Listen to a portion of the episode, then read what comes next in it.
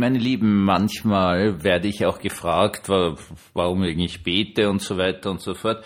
Und eine meiner Standardantworten lautet, weil ich dankbar bin. Und vielleicht wollen Sie heute einmal so zum lieben Gott sagen, lieber Gott, ich danke dir von ganzem Herzen und jetzt wäre ein Vorschlag, dass ich nicht da da da wohne, also in da da da wohne. Also zum Beispiel habe ich gestern einen Bericht gesehen darüber, dass es äh, eine unglaubliche Zunahme an Obdachlosen in den USA gibt.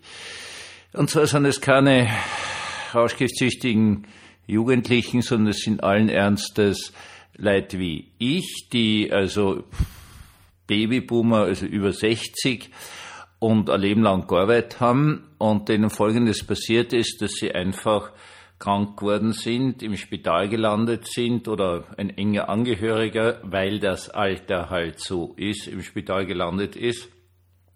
Und die Krankenhauskosten waren so ruinös, dass äh, dann also das Haus gepfändet wird und weg ist und so weiter und so fort und diesen armen Leuten, die ja eh schon nicht gesund sind, nichts anderes übrig bleibt, als auf der Straße zu leben und von den Zuwendungen irgendwelcher netter Menschen.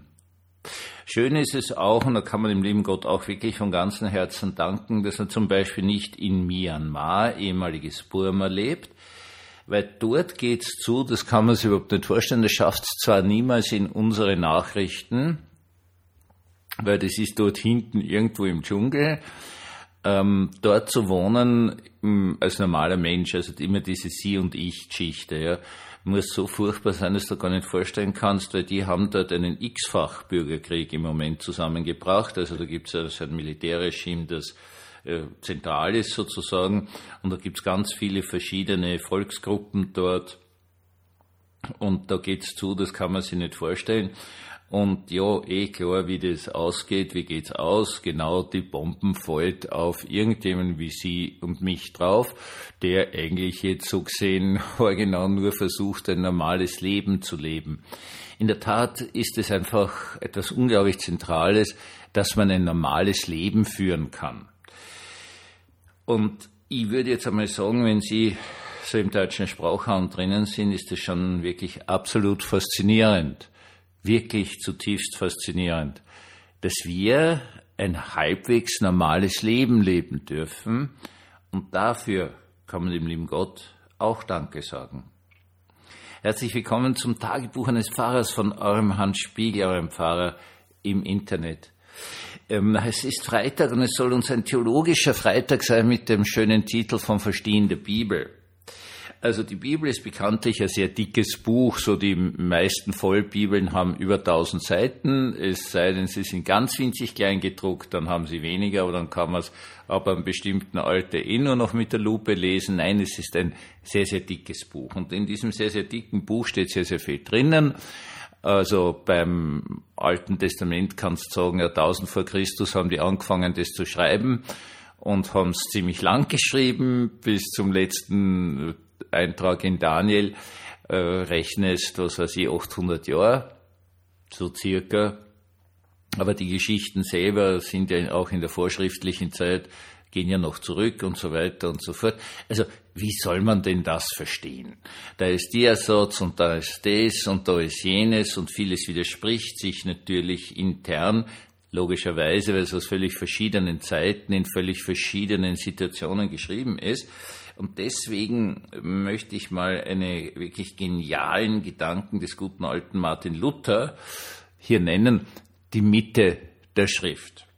Also, wenn man was liest, wie soll man das verstehen? Wir machen es jetzt ganz einfach mal beim Alten Testament, weil das immer einfacher zu verstehen ist. Äh, das ist einfach die Mitte des Alten Testaments ist, obwohl es ganz vorn, weit vorn steht, äh, die Befreiung aus Ägypten. Dieser berühmte Satz, wenn der Schafshirt Mose da hier den brennenden, aber nicht verbrennenden Dornbusch sieht, wo er dann die Stimme hört, ich äh, bin der Gott deiner Väter, ich bin, habe das Schreien meines Volkes erhört, ich bin herabgestiegen, sie zu retten. Das ist das Zentrum des Alten Testaments. Hier geht es um Befreiung. Das wird dann alles im, im zweiten Buch Mose, respektive Buch Exodus, ausgeführt, wie sie das dann da alles abspült und wie die dann also irgendwie hinauskommen aus diesem Sklavenhaus Ägypten in die Freiheit kommen und so weiter und so fort.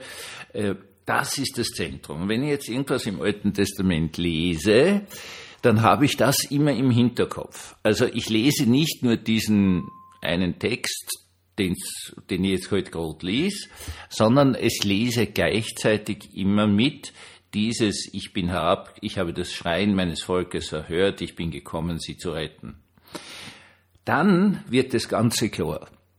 Dann kann es natürlich auch vorkommen, dass man sagt, okay, diese eine Stelle, die ich jetzt gerade für mir habe, ist so sehr in irgendeine Zeitsituation hineingeschrieben, wo das halt damals irrsinnig wichtig war, aber das hat damit jetzt nichts zu tun.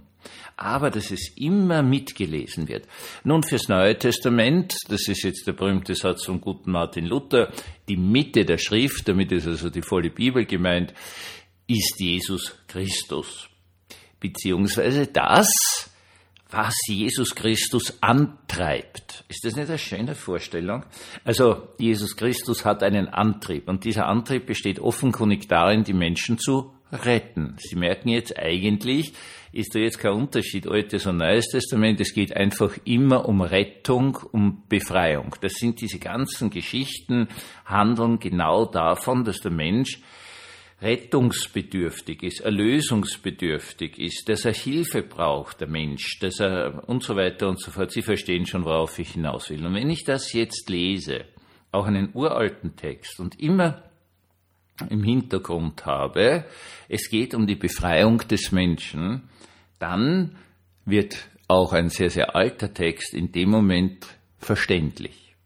Und das wollte ich Ihnen mal sagen, wollte ich Ihnen mal erklären, wollte ich Ihnen jetzt in Wirklichkeit ans Herz legen. Wenn wir, ich zurückkomme zum Anfang, das war ja nicht ohne äh, Absicht erzählt, diese, was weiß ich, über 60-Jährigen, die verruiniert durch Krankenhauskosten jetzt auf der Straße leben, dann geht es darum, dass man Befreiung braucht dass die Befreiung brauchen, dass wir vielleicht Befreiung brauchen da vor der Fragestellung irgendwie, was wird mit mir im Alter geschehen und so weiter und so fort. Und das kann uns dann auch dazu motivieren, dass wir nicht nur sagen, ja, na, die sind so arm, sondern dass man dann wirklich was tut. Und nicht nur was, sondern etwas Befreiendes tut. In der Tat ist die Mitte der Schrift Jesus von Naz äh, Jesus Christus, dieser Mann aus Nazareth, gestorben und am dritten Tage auferstanden, auf das die Menschen Befreiung erfahren. Aber eben nicht nur die Befreiung jetzt von schlechten Gewissen, Sünde etc., sondern eine ganz, ganz, ganz klar diesseitige Befreiung, wie damals die Sklaven aus Ägypten, und vielleicht fällt uns ja was ein, was wirklich Gescheites, wie man Menschen, die irgendwo in aller Ruhe wohnen und schauen halt, dass durch ihren Tag durchkommen, sich irgendwie um ihre Familie kümmern und so weiter und so fort, dass denen nicht Bomben am Kopf fallen. Also das wäre dann schon irgendwie sehr, sehr, sehr, sehr biblisch. Und wenn wir gleichzeitig glauben, dass der liebe Gott ja mit uns unterwegs ist, dann wird uns auch etwas einfallen. Vielleicht nicht in Bezug auf Myanmar, aber vielleicht in Bezug auf den Menschen, der neben uns wohnt oder mit dem wir zusammenarbeiten oder den wir irgendwie kennen, dann wird uns etwas einfallen, was Befreiung bringt. Einen gesegneten Abend uns allen.